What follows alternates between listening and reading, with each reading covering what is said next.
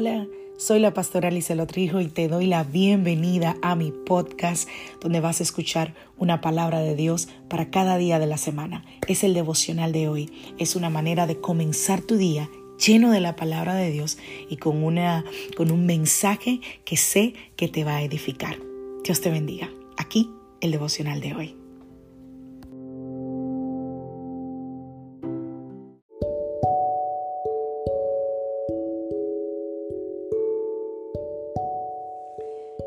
La vida trae sus retos y cada reto debe ser enfrentado. Cada día es diferente al anterior y para cada día necesitamos una palabra de Dios. Por eso el devocional de hoy es una palabra para ti, para cada día, porque Dios quiere hablarte hoy y lo va a hacer a través de su palabra. Por eso escucha el devocional de hoy.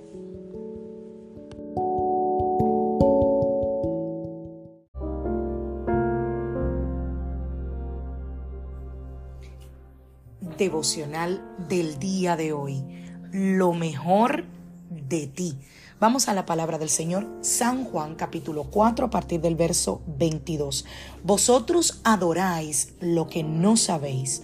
Nosotros adoramos lo que sabemos, porque la salvación viene de los judíos. Mas la hora viene, dijo Jesús, y ahora es cuando los verdaderos adoradores adorarán al Padre en espíritu y en verdad, porque también el Padre, tales adoradores, busca que le adoren. Dios es espíritu y los que le adoran en espíritu y en verdad es necesario que le adoren. Wow. Un dato interesante acerca de las ofrendas que el pueblo de Israel ofrecía para que Dios, eh, para que Dios las recibiera, era que tenían que ser sin defecto. Es decir, de lo que es de lo que ellos tenían, de lo que ellos iban a ofrendar al Señor, ellos tenían que ofrecer lo mejor, porque eran esas ofrendas las que agradaban al Señor. Y no te vayas, no voy a hablar de dinero, no te vayas. Pero dejemos al pueblo de Israel.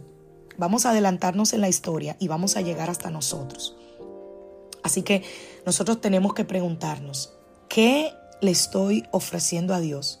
¿Y cómo es que se lo ofrezco. Hablemos, por ejemplo, de la alabanza. Contemplémonos a nosotros mismos y evaluemos de qué manera nosotros alabamos al Señor. Hay un, una canción muy hermosa de Juan Carlos Alvarado, viejita, viejita, viejita, creo que del año 93, que dice, mi mejor adoración es entregarte todo mi corazón y rendirte mi vida sin reservas. Señor, es entregarte todo mi corazón. A veces nosotros pensamos que son las muchas palabras o el volumen de nuestra voz o cuán hermoso o no nosotros cantamos. Ay, pastora, yo no puedo adorar porque yo no sé cantar. No, no, no, no. Pero es que la adoración no está contenida en esas cosas, no tiene que ver con esas cosas. Y aclaro aquí, tu adoración personal, porque yo entiendo que si usted va a ministrar desde el altar en una iglesia, usted tiene que tener ese don, ese llamado, ¿ok? No malentendamos. Ah, yo lo hago para Dios y lo hago como sea. No, hermano, hay dones, hay llamados. ¿Ok? El que va a ministrar en la iglesia debe ser alguien que sepa hacerlo. La Biblia dice que cuando se buscaron los, los cantores, los adoradores que iban a hacerlo en el, en el templo, se buscó a los mejores, a los que mejor lo hacían. Así que yo sigo creyendo que para Dios voy a dar lo mejor. Ahora, tu adoración personal tu tiempo de alabanza para Dios. Eso no importa si tú cantas o no cantas bonito. Porque además la adoración no es solo cantar. La adoración se desprende de la canción. Se trata de adorar, adorar con el corazón, con entendimiento. Pero para adorar de esa manera nosotros necesitamos comenzar con tener nuestra visión o el conocimiento de al Dios al que adoramos. Y eso es lo que me lleva a este encuentro de Jesús con la mujer samaritana, aquí donde leímos en Juan capítulo 4. Dice que hubo un momento en la conversación en la que Jesús le dijo estas palabras a ella, vosotros adoráis lo que no sabéis. Ush, esa palabra siempre retumba en mi espíritu. Vosotros adoráis lo que no sabéis y nosotros adoramos lo que sabemos.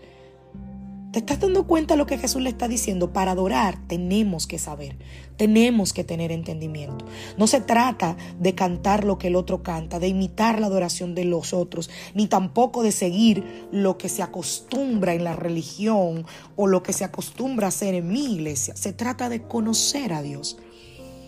Se trata de adorar.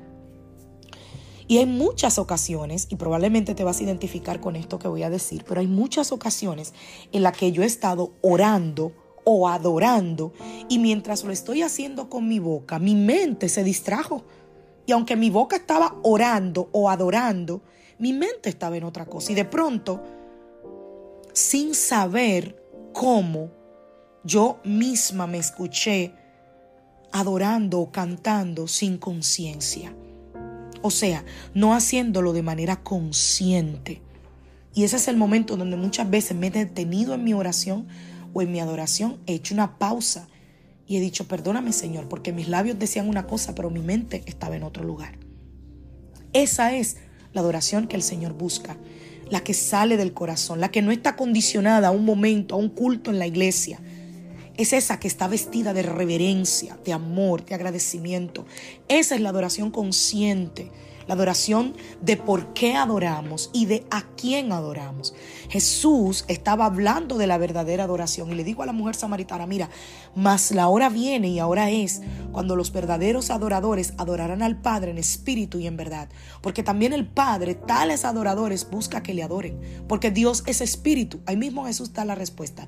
¿Por qué en espíritu? Porque Dios es espíritu. Y los que le adoran tienen que adorar en espíritu y en verdad es necesario, mira la palabra aquí, necesario que adoren de esa manera.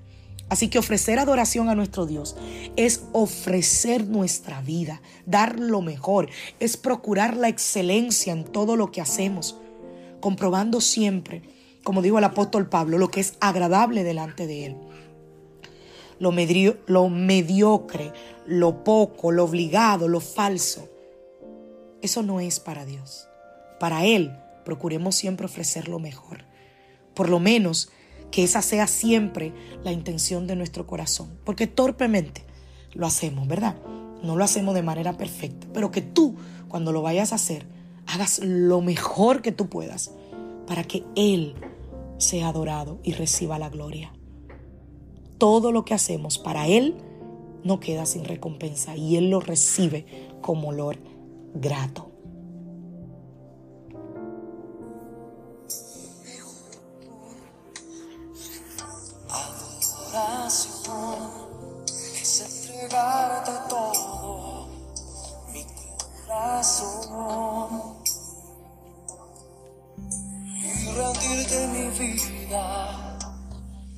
Sin reserva, Señor. Es entregarte todo mi corazón.